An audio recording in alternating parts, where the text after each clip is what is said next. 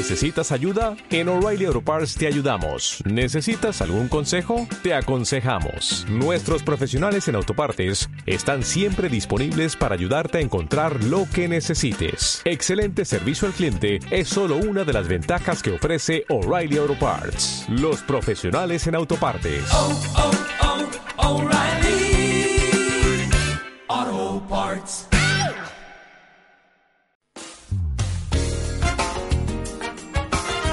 La entrevista del día en un buen día magazine.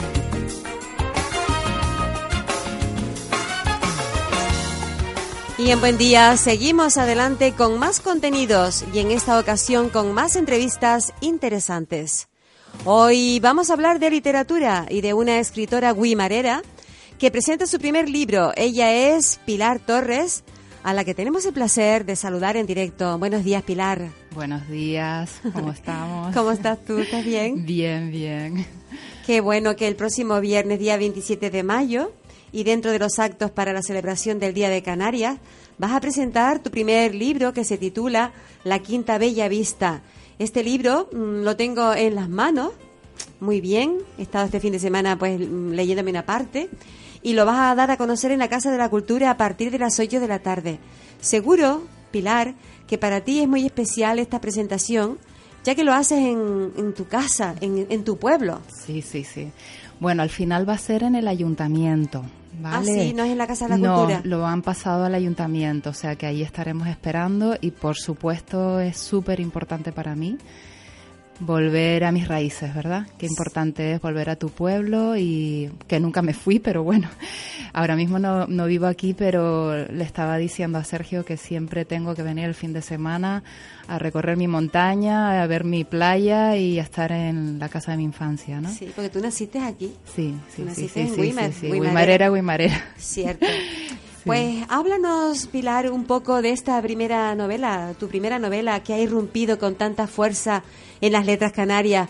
¿Por qué ese título, La Quinta Bella Vista? Bueno, la quinta es el nombre de una casa, un caserón. En Portugal se llaman estas casas quintas y está situada en Sintra, que es un bello paraje al norte de Lisboa, eh, donde hay muchísimas casas de este estilo, son casas de estilo manuelino. Y a mí siempre me gustó pues orientar una, hablar de casas, ¿no? Y entonces alrededor de esta casa se gesta una historia de amor, una historia de la revolución y el punto o el, donde está el corazón de, de la novela, eh, desde el primer, desde el punto primero de, de la novela es alrededor de la casa, ¿no? Todo lo que produce la casa que lleva a conocer muchísimos personajes, a enlazarse con historias y, y bueno, me pareció bonito eh, ponerle el nombre de una casa a mi primera novela, ¿no? ¿Y existe la casa esa con ese nombre? Bueno, hay una casa, eh, realmente hay una casa en Sintra, un caserón que se llama la Quinta Bellavista. Realmente esa zona de Sintra se llama Bellavista porque tiene unas vistas espectaculares, ¿vale? Y es verdad que eh, cuando yo fui a uno de mis viajes y pasé por ahí para documentarme, sacar fotografías y demás, eh, vi un rótulo así como en, en letras antiguas y bastante desgastado que decía La Quinta Bellavista y me pareció un nombre como bonito, grande, ¿no? Y, y era una casa que estaba cayéndose prácticamente, mm, ya te digo, estilo manuelino, grande, con ventanales grandes y, y- y me pareció hermoso poder construir algo alrededor de, ella, ¿no? El, Mm. el título, el nombre te, te atrapó. Sí, sí, sí, sí, sí.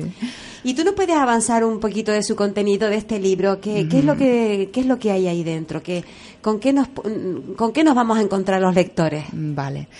El libro, la verdad que tiene un poquito de todo, ¿vale? Eh, comienza con la historia de una mujer que está viviendo un proceso de divorcio eh, y que se encuentra con una señora mayor, entrada en años, eh, muy atractiva, eh, extranjera, porque ella es de Portugal, que vive aquí en Weimar, ¿eh? Sí. que vive aquí en Weimar, y se encuentra con esta señora y esta señora le da pie a, a hacer un crecimiento personal y hay una historia de ayuda mutua entre ellas porque ella es abogada y le va a ayudar a resolver un tema legal y hay un canje, un, un cambio, intercambio de vidas eh, que se van a ayudar mutuamente. Ella le va a ayudar con un proceso de enfermedad y la abogada le va a ayudar con su tema de, de, una donación que, que va mm, sobre esta villa, ¿no? sobre esta quinta.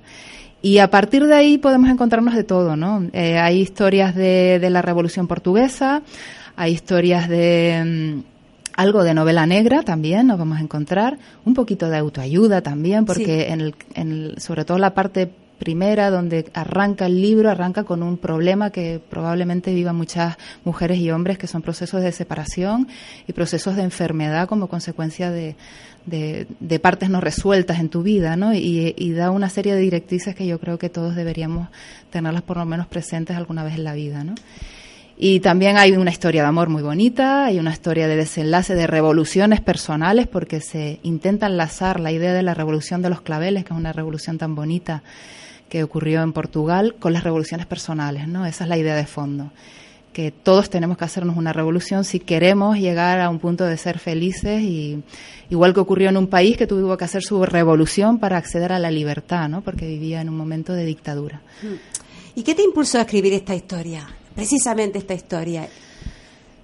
Mm, escribir escribía.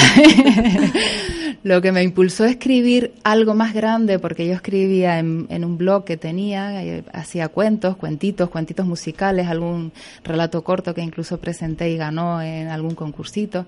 Pero sí que eh, empecé a darme cuenta de que cuando hacía relatos cortos se me iba la mano y ya no eran tan cortos y empezaron a hacer relatos largos. Y y me nacían personajes posibles con esas pequeñas historias, me nacían personajes posibles y ubicaciones y tal, y dije, Pili, ¿por qué no te lanzas y, haces una historia más grande, no?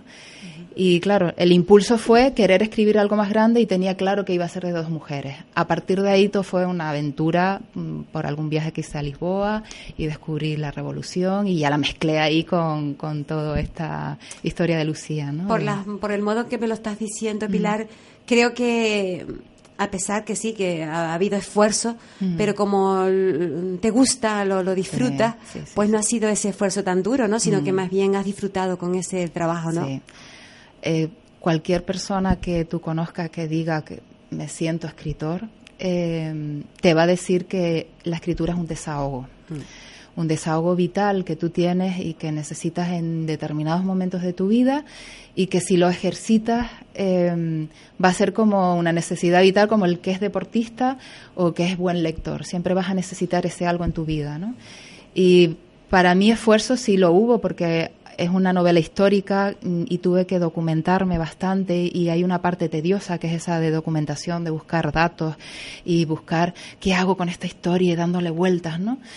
Pero eh, yo era feliz. O sea, yo empezaba un sábado y acababa un domingo y era feliz con mi momento de velita en mesa, con mi ordenador portátil, mi música que me inspira muchísimo y era mi momento de, creatividad, que creo que todos deberíamos tenerlo, ¿no? Qué bueno. ¿Y cuánto tiempo te has dedicado para, para que esta novela sea hoy una feliz realidad? Sí. Bueno, ahí hay cuatro años de trabajo, mm. ¿vale? Cuatro años porque, bueno, yo soy mamá, soy trabajadora y también quiero ser escritora y, bueno, no tengo eh, posibilidad de emplear seis o siete horas diarias. Entonces, a huequitos, a ratitos, a momentos, pues sacaba lo máximo posible y al fines de semana que podía dedicarme de, de, sol a sol, pues sacaba mis, mis, ratos. Y fueron cuatro años, felices cuatro años, ya te digo, porque, bueno, fue un crecimiento también. Yo crecí con la novela como persona y como escritora y, y, cuatro años de trabajo también intelectual, haciéndome también como escritora, porque eh, yo creo que a pesar de que pulí muchísimo, cuando terminé la novela, la Pilar Torres escritora no era la misma que cuando empezó. Y cualquier persona que tenga un poquito de idea y, y, haya leído y tal se va a dar cuenta de que a lo largo de la novela la novela va cogiendo consistencia y va cogiendo mm, lenguaje y fórmulas de, de contar las cosas. ¿no? Pues mm, Pilar, para meternos en el libro un poco más, vamos a escuchar lo que se denomina el book trailer del libro, La Quinta Bella Vista, donde varias voces interpretan algunos momentos de la narración. Vamos a escucharlo. El día en que Sara Márquez entró en mi despacho, no solo cambió mi vida, sino que comenzó el caso más complicado y fascinante de mi carrera como abogada. La defensa de unas últimas palabras antes de morir. Sin embargo, hay un recuerdo que aún me conmueve. Una herida abierta. Una deuda que no me deja descansar. Una cruel guerra colonial. Anoche recordé de nuevo el último ataque que sufrimos en Kuntima, en la colina del norte. Un pueblo empobrecido y aterrado. Y de esta manera se fue haciendo un silencio entre los portugueses. Era un silencio que entraba como un aire gélido en tu casa cuando venían a buscar a tu hijo que había desertado. Una historia de amor. Sí, allí estábamos, escondidos bajo las luces tamizadas, avergonzados, locos por este amor, muerto antes de nacer. De traición. Que Dios me perdone. Una mujer valiente. La paloma azul fue decisiva para mí. Tengo una deuda con ella que en la vida podré pagar. La historia de una revolución que provocaría mi propia revolución. Qué bueno este sonido que nos introduce en la novela. La verdad que, que se queda uno un poco así asombrado. Preciosas las voces y, Sí, y sí. lo que dicen. Sí, sí, sí. Que te dan ganas de, de- de coger la novela y, y- leértela. A ver si es verdad. Cierto que sí. Pilar, porque yo te, te confieso que he empezado a leer el libro y desde las primeras líneas ya me sentí atrapada por la historia y por su desarrollo, ¿cierto? eh? Sí, sí. Porque tiene una descripción muy buena. Parece que está, no sé, eh, dentro de la historia, Sí. viendo todo, Sí, sí, sí. con los colores, con las formas, con las caras, con todo, porque lo dices todo. Y te sientes muy a gusto. No tienes que estar investigando nada, sino que todo No, se lo da. Yo- preparado. me gusta llevar de la mano al lector porque y soy muy descriptiva. Entonces, la sensación que le da mucha gente que ha leído la novela es que están en una película. Es decir, están sentados y están viendo, oliéndolo todo como tú bien dices. ¿eh? Cierto, sí. Además que es una obra francamente recomendable porque no solamente es una historia de unas mujeres, sino que todo lo que conlleva y todo lo que enseñan y todo lo que te revolucionan. Sí, sí. Ahí está la palabra. Sí. Pues vamos a hablar un poquito de los personajes que van apareciendo en la novela, porque destaca especialmente Lucía, que hace una serie de confesiones muy cercanas con las que el, oyen- el lector se identifica. ¿Quién es Lucía? Bueno, yo puse eh, Lucía como pude haber puesto María, ¿no? Es decir, Lucía recoge, eh, mm, recopila eh, una mujer muy de hoy en día. Eh, como digo yo, está dedicada a todos los hombres y mujeres valientes, pero yo creo que hay muchísimas mujeres valientes en nuestro, en nuestro siglo que se enfrentan a un intento de, de compaginar el mundo laboral con el mundo sentimental, con el mundo familiar, ¿no? Y en muchas ocasiones este intento, esta, esta lucha las lleva a enfermarse. Entonces Lucía es, es alguien que, que triunfa laboralmente, triunfa con, lo- con las expectativas familiares, las expectativas sociales, pero tiene un problema grave de salud y es muy joven. Entonces el problema de salud le está impidiendo vivir y moverse, ¿no? Porque además se utiliza una, una forma, es decir, yo quise utilizar las piernas como forma de caminar en la vida, ¿no? Tiene un problema tan grave en las piernas que ya no puede caminar. Y entonces aparece Sara, que es la, la contrapartida, la mujer eh, que está arraigada a la tierra, la mujer que tiene la sabiduría, la mujer que ha vivido, la mujer revolucionaria, que le da pautas y le va diciendo, oye Lucía, muy bien, has logrado un éxito profesional, pero tú te estás muriendo. ¿Y qué es lo importante? ¿no? Entonces, eh, Lucía, yo creo que somos eh, muchos hombres y mujeres que, que vivimos hoy en día en esta lucha de, de intentar crecer eh, socialmente, crecer eh, mm, laboralmente, estar eh, estupendas y fantásticas en todos los niveles, pero que nos olvidamos de mirarnos hacia adentro. Mm. Cierto. Ajá. Mm. Pues estamos hablando con Pilar Torres, que es escritora y que presentará su novela La Quinta Bella Vista el próximo viernes en la Casa de la Cultura. Será en la Casa de la Cultura, no, El en-. En, el ayuntamiento. Perdona que es que no te, mm, no te lo Espérate, que en la Casa del Ayuntamiento que es en, la- en el Salón de Pleno, ¿será? Ahí al lado, Sí, ¿no? sí, sí, sí. Bien. Eh, ¿Tú te sientes satisfecha con este tu primer libro? ¿Te sientes Mm. contenta? ¿Ha sido como tú lo habías imaginado? Bueno, eh, la verdad que cuando yo mm, inicié la, la idea de hacer un libro, pues eh, fui creciendo, como ya te digo, con el libro. Y mi expectativa es que era que lo leyera por lo menos la familia y los amigos, ¿no? eh, fui muy realista porque hoy en día hay mucha gente que escribe y tiene la expectativa realmente de convertirse en un gran escritor, eh, vamos, bestseller, dejar el, el trabajo y demás. Eh, a mí ya me habían avisado que de esto no se vive y, y bueno, la expectativa mía era que, que llegara por lo menos a mi gente. Y con lo cual he superado la expectativa porque ha llegado a mi gente y a mucha gente más. Ya vamos por una segunda edición del libro, con lo cual estoy muy contenta. Y, y después los pequeños detalles, porque yo económicamente pues no podría vivir ahora mismo de esto, pero a mí me ha llenado tanto esta experiencia que no te puedo te puedo contar muchísimas anécdotas de gente que me ha llegado con el libro o me ha escrito, gente desconocida, que me ha escrito en un Facebook en privado y me han dicho, oye, me has ayudado tanto con mi proceso o me has ayudado tanto, he llorado, me he reído. Es decir, eso es lo que realmente a mí me ha aportado la novela. ¿Sabes también lo que pasa? Que cuando empiezas a leerlo te, te identificas tanto con Lucía que sufres con ella. Estás sí, sufriendo sí. con ella. Sí. Y entonces, mm, vamos a ver, Pilar, mm, ¿vamos a- ¿vas a continuar cultivando la literatura o, se va a quedar todo en este libro o, o nos vas a regalar nuevos libros? Espero que haya nuevo libro, de hecho estoy ya trabajando.